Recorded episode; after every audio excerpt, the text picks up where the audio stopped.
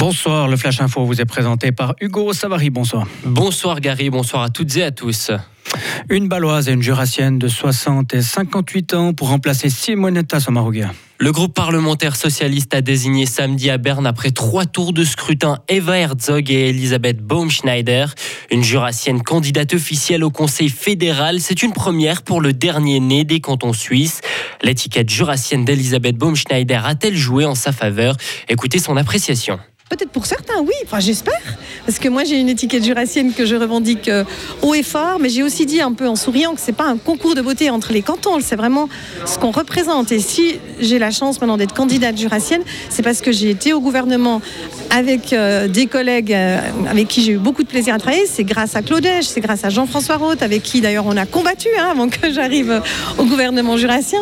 Et après, ben, c'est aussi cette grande proximité avec Charles Juillard. En fait, oui, je crois pas que j'ai eu des mauvais contacts avec mes collègues euh, au gouvernement. Place à présent à la deuxième phase de la campagne jusqu'à l'élection du 7 décembre par l'Assemblée fédérale. Les candidats socialistes, tout comme les candidats UDC, devront se présenter devant les autres groupes politiques. Près de 700 employés du domaine de la santé ont manifesté aujourd'hui à Berne. Nous tirons la sonnette d'alarme, ont scandé les manifestants devant le palais fédéral. Ils ont proposé cinq mesures pour lutter contre les départs dans leur profession. Les manifestants ont demandé de meilleurs salaires, de nouvelles allocations et davantage de vacances. Un meilleur calcul du travail effectif a également été exigé. Ils devraient prendre en compte les déplacements et le temps consacré à se changer. Pierre-Yves Maillard a été réélu aujourd'hui à la présidence de l'Union syndicale suisse. Il commencera un mandat de 4 ans. L'élection s'est faite à l'unanimité lors du congrès annuel de l'USS à Interlaken. Pierre-Yves Maillard est à la tête de l'USS depuis 2018. Coopérer pour la paix. C'est ce que propose euh, Xi Jinping à Kim Jong-un. Le président chinois aurait écrit une lettre aux dirigeants nord-coréens pour lui demander d'accélérer la paix dans le monde.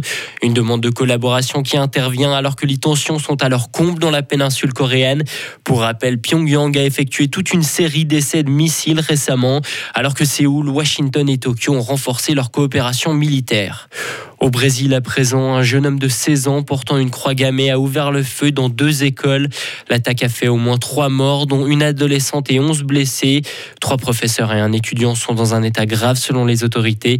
L'individu a été arrêté par la police.